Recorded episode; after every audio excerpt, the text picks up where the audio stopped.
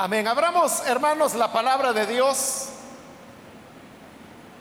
en la primera carta de Juan. Nos encontramos en el capítulo número 5. Hemos estado estudiando esta carta en los últimos meses y vamos a leer los versículos que corresponden en la continuación de este estudio en el capítulo 5.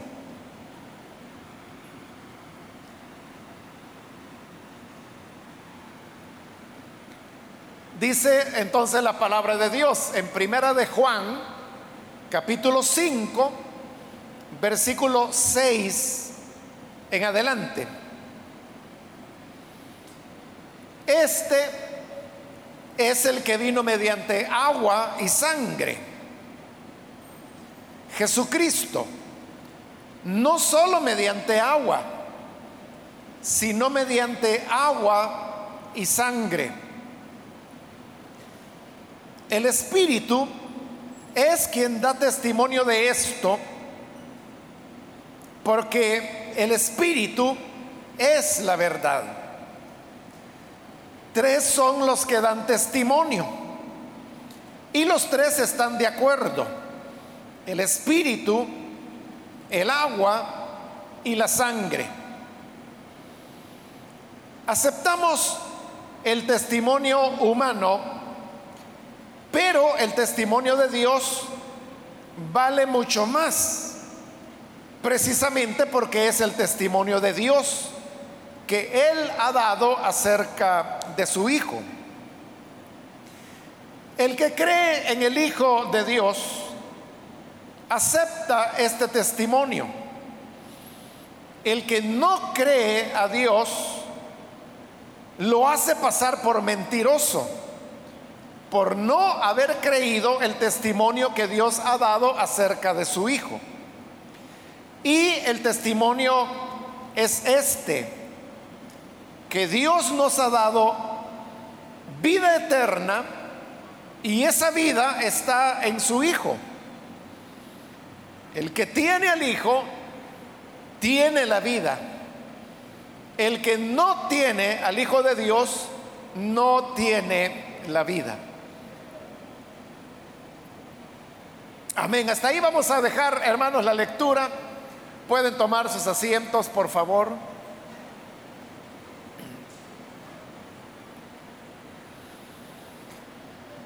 Hermanos, antes de iniciar el estudio de el pasaje que hoy hemos leído,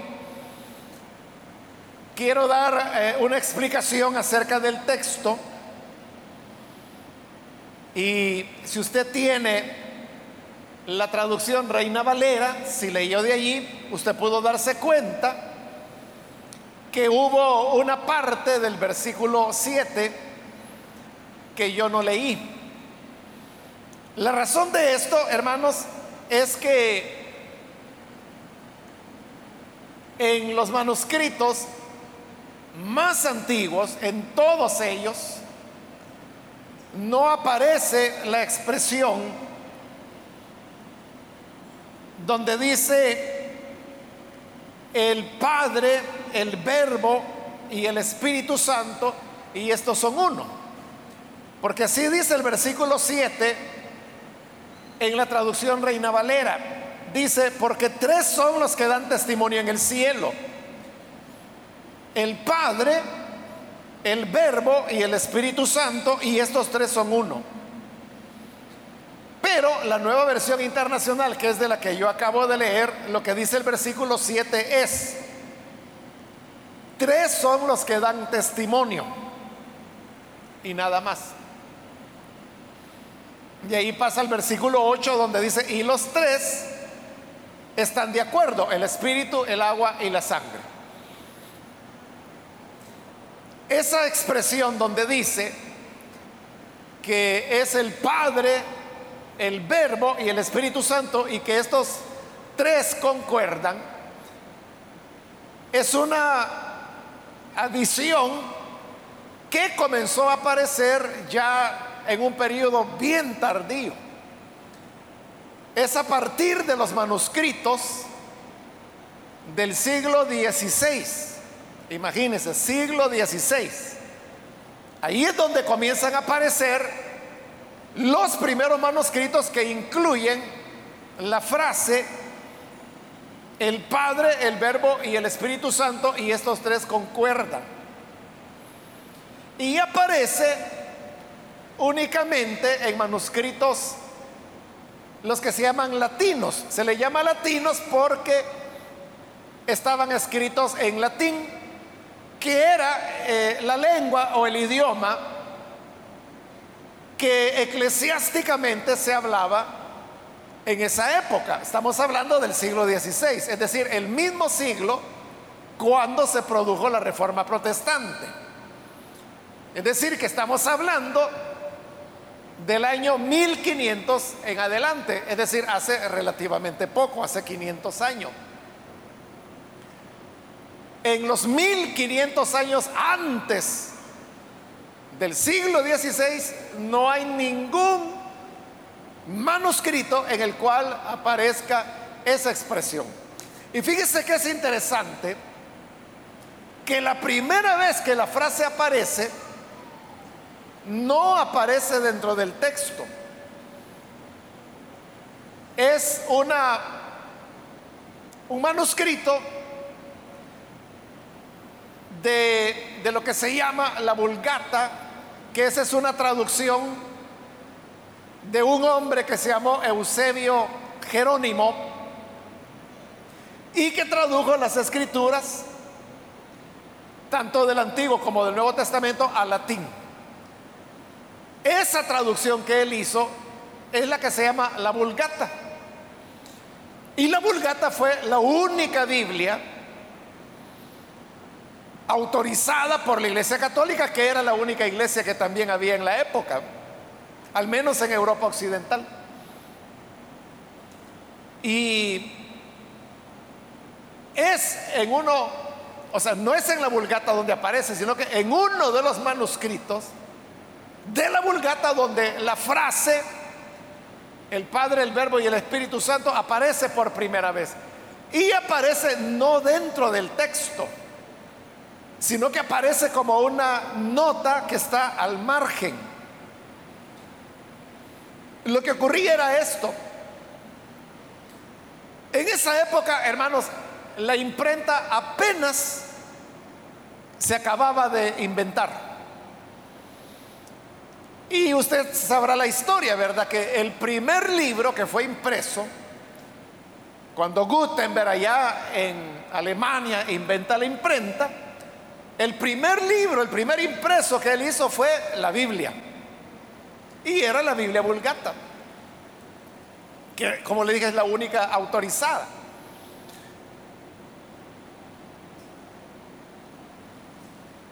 Y todo, antes de eso, todas las copias de la escritura se hacían a mano.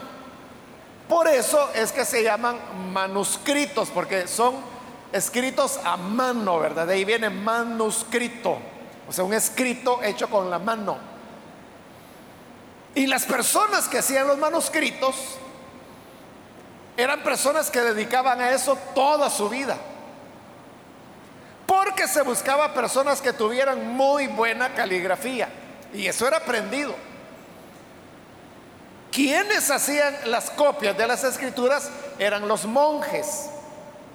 Recuerde, en esa época no había otra iglesia que no fuera la iglesia católica. Es precisamente hasta el siglo XVI cuando se va a producir la reforma protestante y como resultado de ella van a aparecer las primeras iglesias protestantes, como por ejemplo lo que hoy se llama la iglesia luterana, la iglesia calvinista,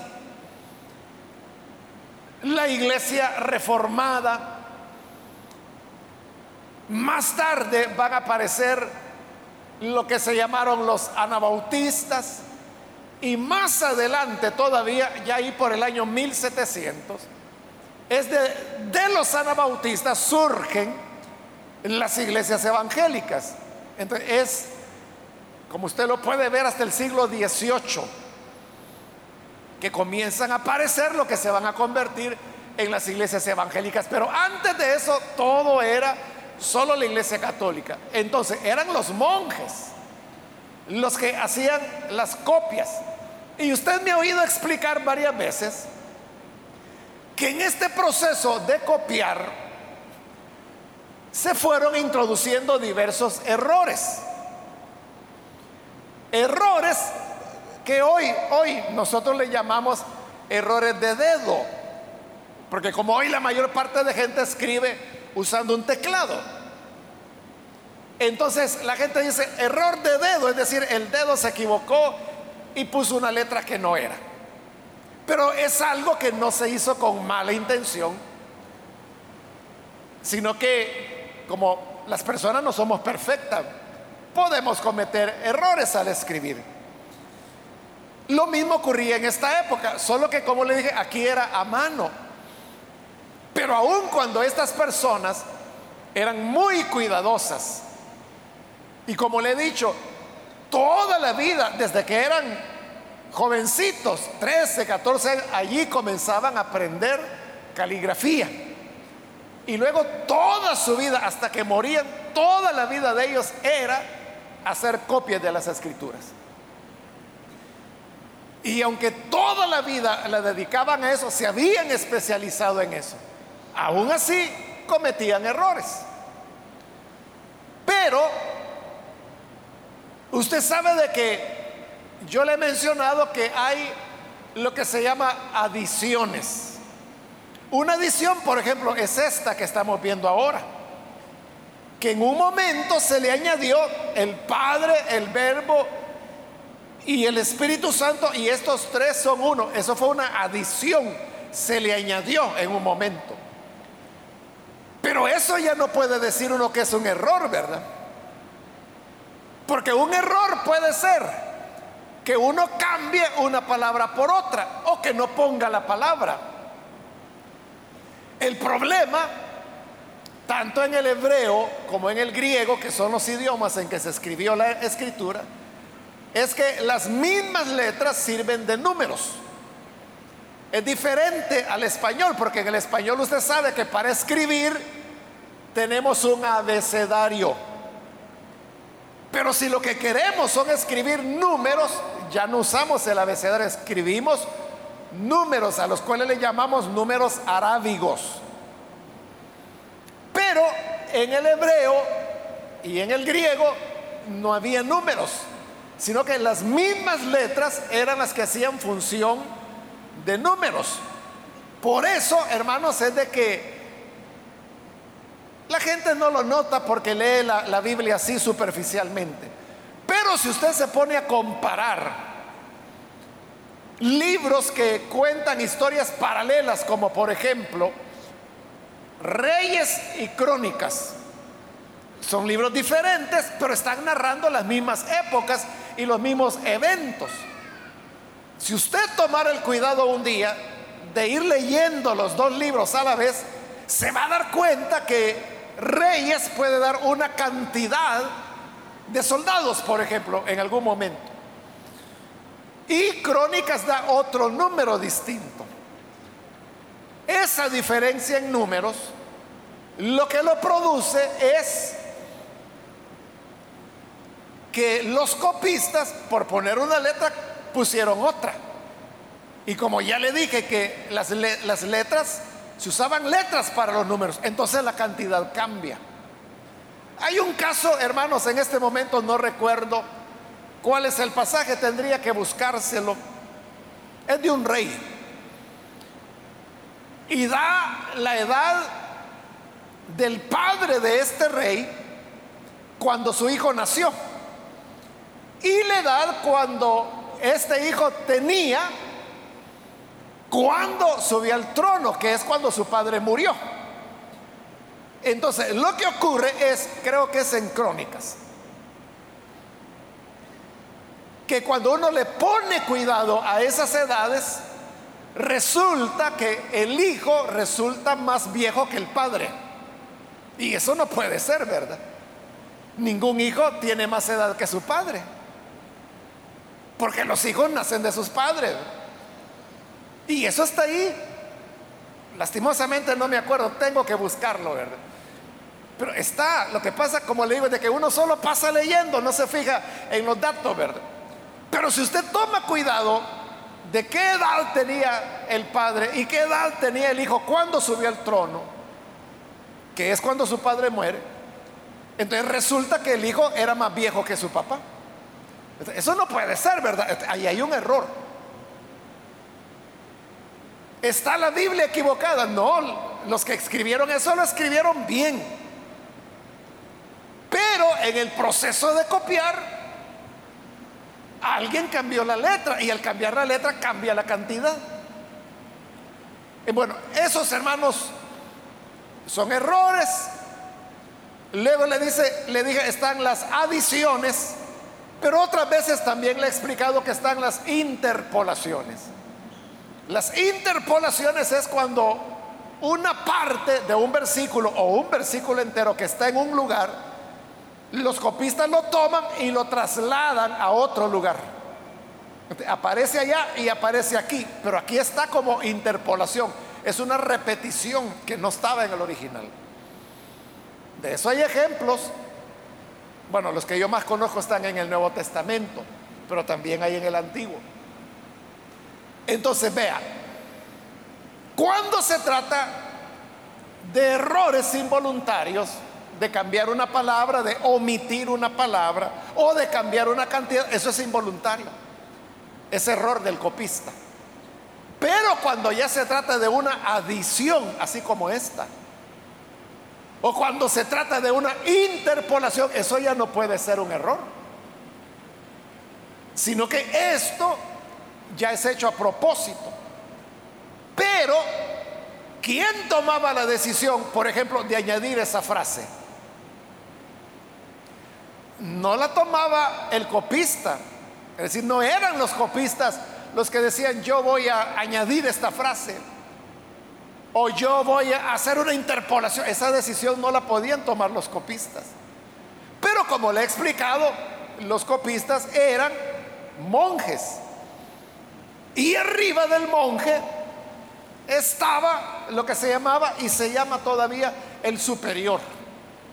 Entonces siempre hay alguien que está arriba dentro de la jerarquía católica eran estas personas los jefes, diríamos, de los copistas, los que eran los dueños de los manuscritos.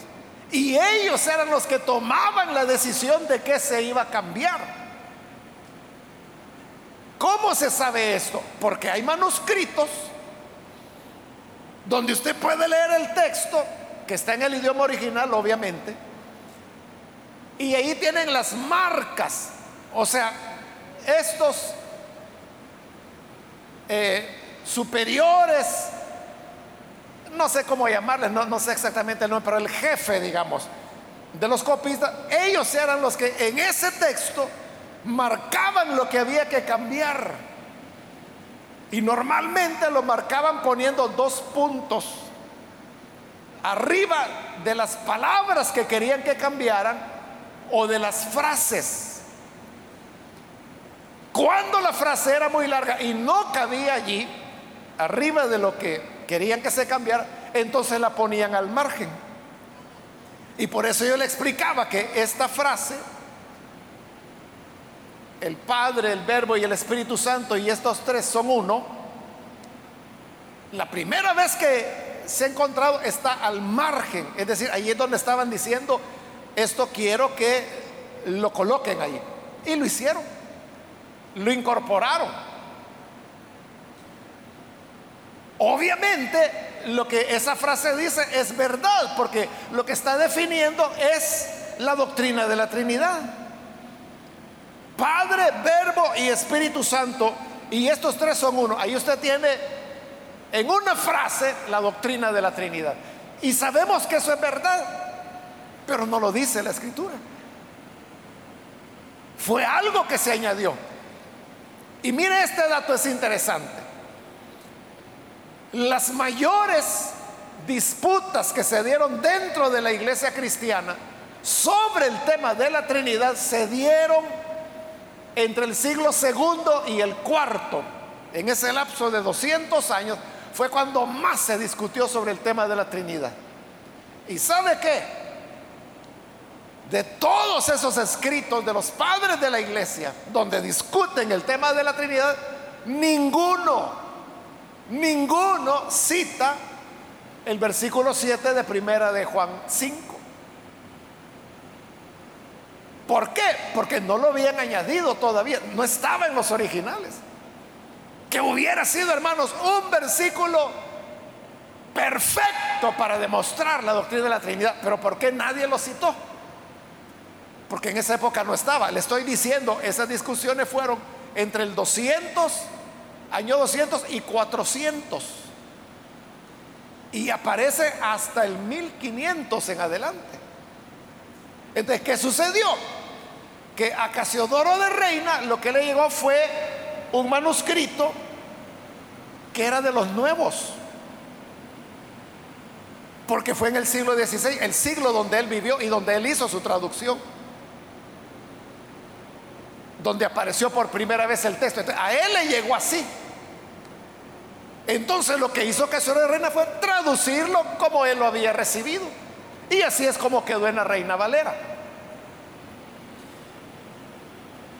Pero, hermanos, usted no va a encontrar a nadie, a nadie que use ese versículo para demostrar la doctrina de la Trinidad. Es que la doctrina de la Trinidad se apoya en otros pasajes de la Biblia. De manera que este pasaje no es necesario usarlo. Y de hecho, lo que le estoy diciendo, o sea, nadie que trabaje seriamente el texto de la Biblia se va a basar en algo que todo el mundo sabe de que eso no está en los originales. Ahora, si usted me pregunta, ¿y entonces por qué continúa allí?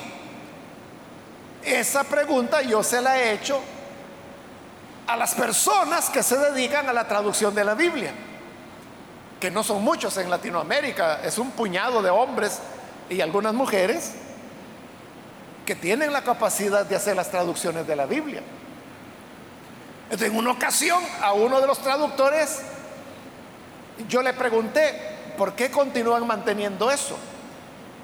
Y la respuesta de él fue muy sencilla y yo creo que tiene razón. Y me dice, porque me dice, si nosotros corregimos eso, ya no va a ser la reina Valera, ya va a ser otra cosa.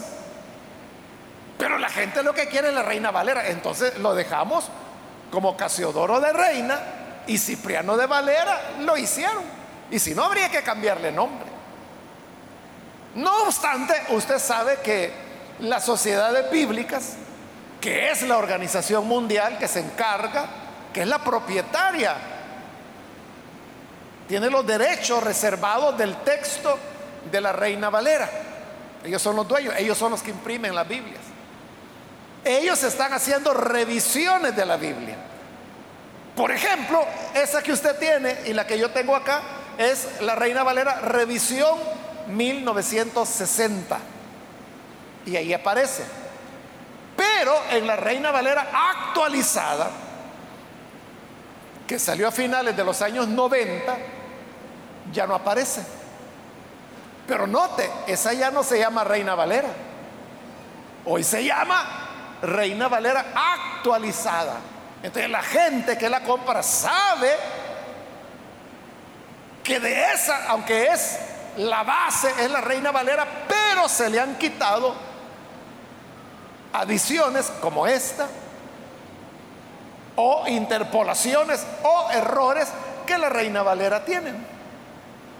Entonces, hermanos, esa es la explicación de por qué es diferente. Pero realmente, lo que los textos originales, lo que la carta de Juan dice cuando fue escrita, es como lo he leído en la nueva versión internacional. Y lo que dice es, tres son los que dan testimonio y los tres están de acuerdo. El espíritu, el agua y la sangre. Punto. Eso es lo que dice. Eso fue lo que escribieron. Lo otro fue una adición que se hizo y que no, no prosperó mucho, porque si usted pudiera leer, por ejemplo, la Biblia en alemán, la Biblia en francés, la Biblia en italiano, la Biblia en portugués, se va a dar cuenta que tampoco aparece. Porque es solo a Casiodoro de Reina que le llegó, lastimosamente, ese manuscrito que ya tenía la, la, adición. Pero los demás, el, Luis II, por ejemplo, es, es, la traducción clásica al francés. Así como en español es la Reina Valera y como en alemán es la traducción de Martín Lutero, en francés se llama Luis II, se llama. La traducción, ahí no aparece. Y lo mismo en portugués, en japonés, en ruso, es decir, todos los idiomas a los cuales la Biblia ha sido traducida, no aparece por la razón que le estoy mencionando. Bien, eso le dije era solo una aclaración antes de entrar al texto. Ahora entremos al texto. Dice el versículo 6. Bueno, antes de mencionar el 6, es necesario que usted mire el versículo 5, de quién está hablando. Termina el versículo 5 diciendo, el que cree que Jesús es el Hijo de Dios. está hablando de Jesús, el Hijo de Dios. De él es que el versículo 6 dice, este, o sea, el Señor Jesús es el que vino mediante agua y sangre. Esa expresión, hermanos, de que Él vino por agua y sangre, ha sido un dolor de cabeza para poder entender qué es lo que la carta está diciendo ahí. Le voy a mencionar algunas de las explicaciones que se han dado. Una explicación es que ahí se está refiriendo a las ordenanzas de la iglesia, que cuando habla de agua se refiere al bautismo, a la ceremonia del bautismo, y que cuando habla de sangre se está refiriendo a la ceremonia de la cena del Señor. Esa, por ejemplo, es una interpretación. Otra interpretación dice que se está refiriendo al bautismo del Señor Jesús y a su muerte en la cruz. Que cuando vino por agua significa que él fue bautizado. Y ahí es cuando Jesús oyó la voz que dijo, tú eres mi hijo amado en quien tengo complacencia. Y que cuando habla de sangre es porque Jesús derramó su sangre al morir en la cruz. Por lo tanto, está hablando del bautismo y de la crucifixión del Señor. Para todas estas explicaciones que le estoy mencionando, hay bases bíblicas, pero también hay problemas de interpretación que no me voy a meter ahí porque se va a hacer largo, hermano, no vamos a pasar de ahí. Otra explicación es que está hablando de, la encarnación, porque como habla de, de venir, vino mediante agua y sangre, entonces dicen, el agua y la sangre está expresando la naturaleza de Cristo es como lo dijo anteriormente la carta, de que el que confiesa que Jesús ha venido en carne, ese es de Dios. Pero el que no reconoce que el Señor vino en carne, es decir, que no se encarnó, ese es el anticristo. Hemos estudiado qué dice esta carta. Entonces, esta otra, que ya sería la tercera, ¿verdad? Interpretación dice que se refiere a la encarnación del Señor. Pero hay otra eh, interpretación más. Y es que el pasaje está hablando de la muerte del Señor. Porque los dos elementos, agua y sangre, se mencionan una, una única vez juntos. Y eso es justamente en el Evangelio de Juan. Y usted recordará, si usted estuvo viniendo al estudio de Juan, que en la crucifixión del Señor, los soldados llegaron para romperle los huesos, las piernas a los crucificados para acelerar su muerte. Pero cuando llegaron donde Jesús, ya no le rompieron las piernas porque vieron que ya estaba muerto. Pero uno de los soldados dijo, ¿y qué tal si no está muerto? Que solo se está haciendo. Entonces tomó su lanza y le atravesó el costado al Señor. Y dice el Evangelio de Juan que al abrirle el costado, inmediatamente brotó sangre y agua. Ahí lo tiene. Está mencionando los dos elementos juntos. Es la única otra vez que en la escritura se mencionan los dos elementos. Y esta sería la segunda vez. Pero note que tanto el Evangelio de Juan como la primera carta de Juan es la misma teología. Por eso se llama Evangelio de Juan y a esta se le llama carta de Juan, porque tienen la misma teología. ¿Por qué el Evangelio de Juan dice que brotó agua y brotó sangre? Eso lo vimos, hermano. Lo que pasa es que ya hace meses, ¿verdad? Pero en esa ocasión yo le expliqué que mencionaba agua y sangre como una demostración de que el Señor verdaderamente había muerto. Porque eso es lo que quería corroborar el soldado que le atravesó la lanza. Quería estar seguro de que Jesús estaba muerto. Entonces, al brotar agua y sangre, esa era la prueba de que Jesús estaba muerto. Por lo tanto, cuando aquí dice que Él vino mediante agua y sangre, ¿a qué se refiere? Está hablando de la muerte de Cristo. Esta cuarta interpretación, hay más, pero me voy a quedar hasta ahí, hasta la cuarta, pero esta cuarta interpretación tiene elementos a favor, como los que le he mencionado, pero también tiene algunos detalles en contra. Sin embargo, es la explicación que menos complicaciones presenta. Por lo tanto, se cree que esta es la interpretación correcta, que cuando habla de agua y de sangre, se está refiriendo a la muerte del Señor. Y lo interesante es que esta concuerda con lo que sigue, porque vea, leamos de nuevo el 6. Este es el que vino mediante agua y sangre, o sea, vino a morir. Jesucristo, no solo mediante agua, sino mediante agua y sangre, o sea, los dos elementos que demostraban que Jesús había muerto.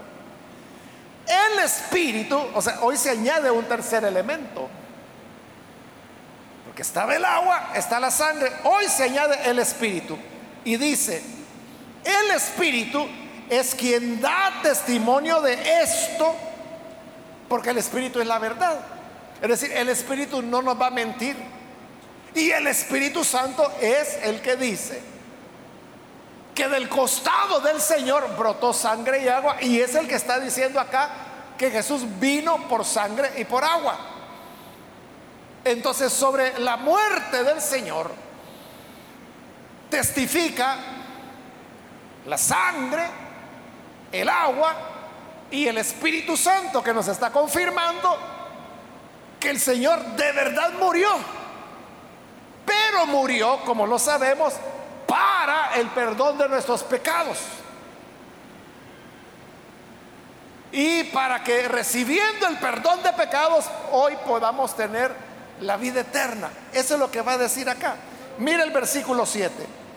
Tres son los que dan testimonio. ¿Y quiénes son esos tres? Los que acaba de mencionar. Dice el 8, los tres están de acuerdo. El Espíritu, el agua, la sangre. ¿Y en qué están de acuerdo esos tres? En eso, en afirmar que el Señor murió. Murió ciertamente. Versículo 9. Aceptamos el testimonio humano. Nosotros creemos lo que las personas dicen. Cuando usted va y pasa consulta con un médico, el médico le dice, usted tiene esto, esto y esto, y aquí está este medicamento que le va a ayudar. ¿Usted le cree? ¿Usted le cree? O sea, usted quizás ni sabe el nombre de la enfermedad. Mire, lo que usted tiene es tal cosa. Y le dice un nombre técnico extraño. Usted ni sabe qué hasta se le olvida la palabra. Y cuando llega a la casa le dice, bueno, ¿y qué es lo que tenés? A saber, se me olvidó. Pero lo que el médico me dijo es que tomara esto. Entonces usted cree, cree que ese médico le está diciendo la verdad, cree al testimonio que le está dando. Igual, si usted va donde un abogado, el abogado le dice, mire, en su caso, lo que tenemos que hacer es esto, esto y esto para resolver el problema que usted tiene. ¿Usted le cree? Y así, ¿verdad? En la vida, hermanos, en las cosas grandes y en las cosas sencillas. Como que alguien nos dijera, mire, por allá pasó fulano y le creemos y quizás es mentira. Pero nosotros creemos el testimonio de los hombres. Entonces dice el versículo 9, si aceptamos el testimonio humano, el testimonio de Dios vale mucho más. ¿Por qué vale más el testimonio de Dios? Dice, porque precisamente es el testimonio de Dios que Él ha dado acerca de su Hijo. Un médico lo puede engañar, un abogado nos puede engañar, un ingeniero nos puede engañar. Pero Dios no nos va a engañar. Por eso dice, el testimonio de Dios vale mucho más. Entonces note, ya no solo es la sangre ya no solo es el agua, ya no solo es el Espíritu, hoy es Dios, el Padre, que dice que está dando testimonio acerca de su Hijo. ¿Y cuál es el testimonio? Que Él murió. Y por cuanto Él murió, en Él tenemos vida eterna. Es lo que va a decir en el versículo 11. El testimonio es este. Esto es lo que Dios dijo. No es lo que dijo el abogado. No es lo que dijo el ingeniero.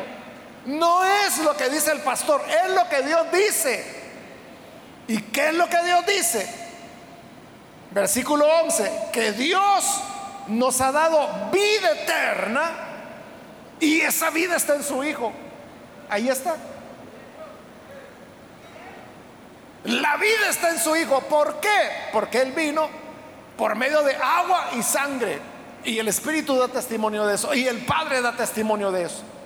Este, agua y sangre, como dijimos, es la muerte del Señor. Por esa muerte es que hoy está afirmando en el versículo 11 que la vida está en el Hijo. Por eso le digo, entender las palabras agua y sangre como referidas a la muerte del Señor es lo que casa, es lo que le da sentido. Porque dice que así es como hemos llegado a tener la vida. Pero si se tratara, por ejemplo, de que el agua es el bautismo en agua, que la sangre es la cena del Señor, no tiene coherencia, porque la vida eterna no se recibe por bautizarse en agua o por, participar de la cena del Señor. No, no es así. Es por creer que Cristo murió por mis pecados que Él llevó nuestras culpas al morir en la cruz. Entonces, el testimonio, lo que Dios dice es, la vida está en el Hijo. Entonces, vea, si nosotros le creemos a lo que dijo el vendedor de un mueble, si le creemos al vendedor de refrigeradoras que le dice, ah, no, mire, esta marca es la mejor Aquí se está llevando refrigeradora mínimo para los próximos 20 años. Le creemos, ¿verdad? Y usted pregunta, ¿y la garantía de cuánto es? Seis meses. Raro, ¿verdad? Que solo le garantizan seis meses y le está diciendo que le va a durar 20 años. Bueno, pero le creemos y por eso compramos. Entonces, si le creemos al vendedor, ¿por qué no le vamos a creer a Dios que dice que la vida está en su Hijo. Amén, ¿verdad, hermanos? Así es.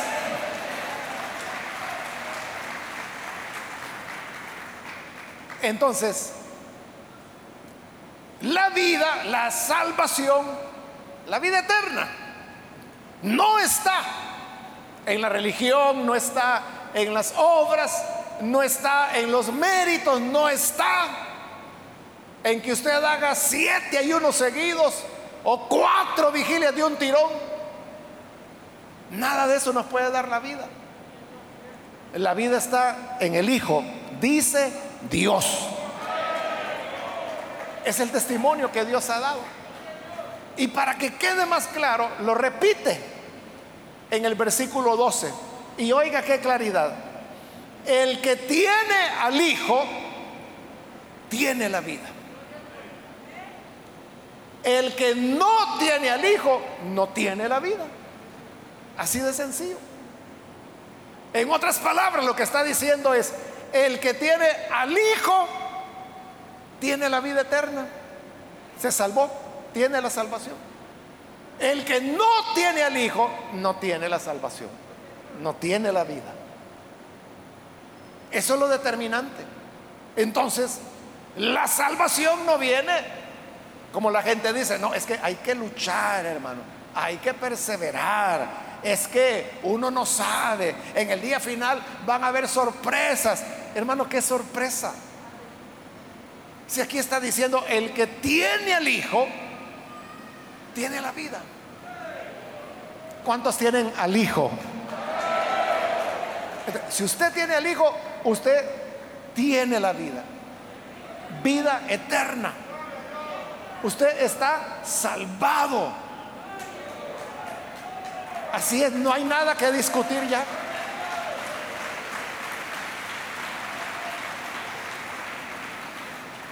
Porque es el testimonio de Dios. El que dice que el que tiene al Hijo tiene la vida y el que no tiene al Hijo no tiene la vida. Entonces puede ser una persona muy religiosa o puede ser una de esas personas que dice, no, si yo no le hago mal a nadie, yo no ando calumniando. Al contrario, cuando yo puedo ayudar a una persona, le ayudo. Si alguien no tiene para comer, aunque sea un mi dólar, yo le doy. Pero yo no le hago mal a nadie. Y usted cree que por eso va a tener la vida. Si no tienes al Hijo, no tienes la vida. Entonces, hermanos, la importancia de creerle a Dios porque si no le creemos a Dios, lo estamos haciendo mentiroso. Ahí me salté el versículo 10, pero estoy regresando a él.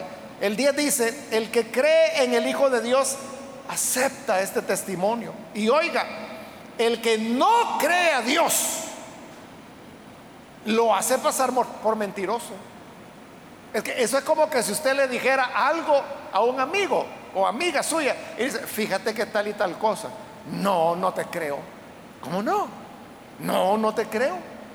¿Cómo no? Yo lo vi. No, no te creo. Ah, y entonces estás diciendo que te estoy mintiendo entonces. Me estás diciendo mentiroso. Exactamente es. Que Dios dice, el que tiene el Hijo tiene la vida. Pero si usted dice, no, yo no creo. No, yo creo que hay que esforzarse, hay que ver las obras, hay que ver si la persona persevera. Entonces le está diciendo mentiroso a Dios.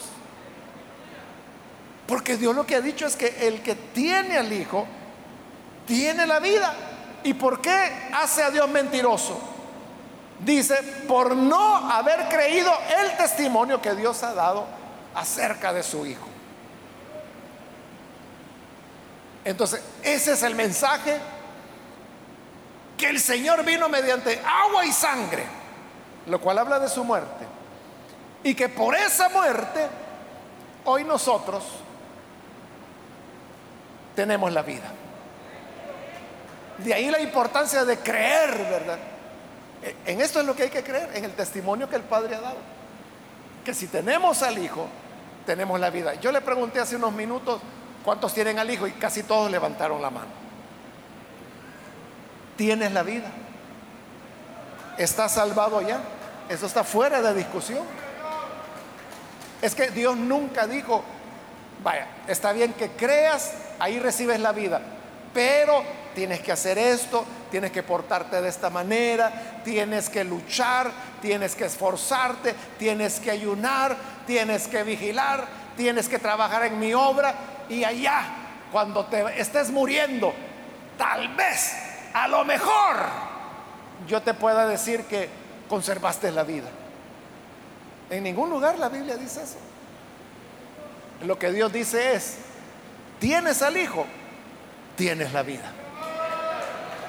Asunto cerrado. Amén.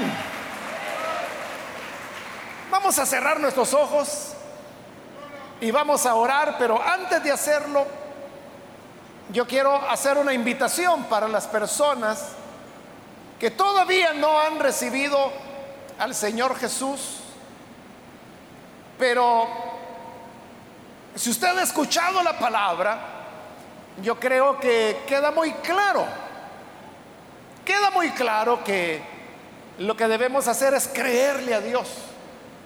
Y lo que Dios dice es que el que recibe al Hijo tiene la vida eterna. Yo quiero invitar entonces si hay alguna persona que hoy necesita recibir al Señor Jesús como su Salvador por primera vez. Por favor, póngase en pie en el lugar donde se encuentra. Cualquier amigo o amiga que hoy necesita recibir al Hijo de Dios, puede ponerse en pie. Y lo que queremos es orar por usted. ¿Hay alguna persona, algún amigo o amiga que necesita recibir al Señor? Hoy es su momento para recibir la salvación que Él otorga. Tan solo póngase en pie y nosotros vamos a orar por usted. Este es el Evangelio. Las buenas nuevas son así de sencillas. Y el Señor lo hizo así, sencillo, porque de otra manera el ser humano no haría lo que Dios espera. Pero Él simplemente dice, solo créeme, créeme que es cierto cuando digo que el que tiene al Hijo tiene la vida. Hay alguien que necesita venir al Señor, póngase en pie. O si hay algún hermano o hermana que se ha alejado del Señor, pero hoy necesita reconciliarse. Ahí en el lugar donde se encuentra puede ponerse en pie. Y vamos a orar por usted. ¿Hay alguna persona? No importa cuál haya sido la razón por la cual se alejó. Mas si hoy necesita reconciliarse, puede ponerse en pie. Muy bien, aquí hay una persona, que Dios lo bendiga. Alguien más que necesita hacerlo. Ahí en el lugar donde se encuentra, puede ponerse en pie y vamos a orar. Bien, hago ya la última llamada. Esta es ya la última oportunidad, pero si hay alguien más que necesita venir para recibir al Señor por primera vez o necesita reconciliarse, puede ponerse en pie. Muy bien, aquí hay otra persona, que Dios la bendiga. ¿Hay alguien más? Y con esto voy a terminar la invitación. Muy bien, aquí en medio hay otra persona, que Dios lo bendiga también.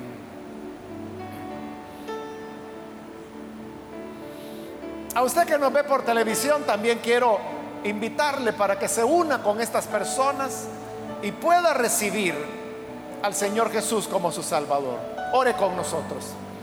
Señor, gracias te damos por las personas que en este lugar están entregándose a ti también te pedimos por aquellos que a través de televisión, de radio o de internet se están uniendo con nosotros donde quiera que se encuentren. Señor, alcánzales, redímeles, que puedan tener la vida que solamente tú nos otorgas. Yo te ruego, Padre, que bendigas a todas las personas que hoy abren su corazón a ti. Y sí, sí, nosotros te creemos Creemos que la vida está en tu Hijo y que el que tiene al Hijo tiene la vida. Creemos a tu palabra, recibimos tu testimonio. Si recibimos el testimonio humano, mucho más recibimos el tuyo, Señor. Bendice a toda tu iglesia y ayúdanos para que siempre caminemos en esta seguridad, en esta confianza de que en ti estamos completos y no necesitamos añadir nada más porque en tu Hijo Jesús se completó el sacrificio perfecto. En el nombre de Jesús, nuestro Señor, lo pedimos. Amén. Amén.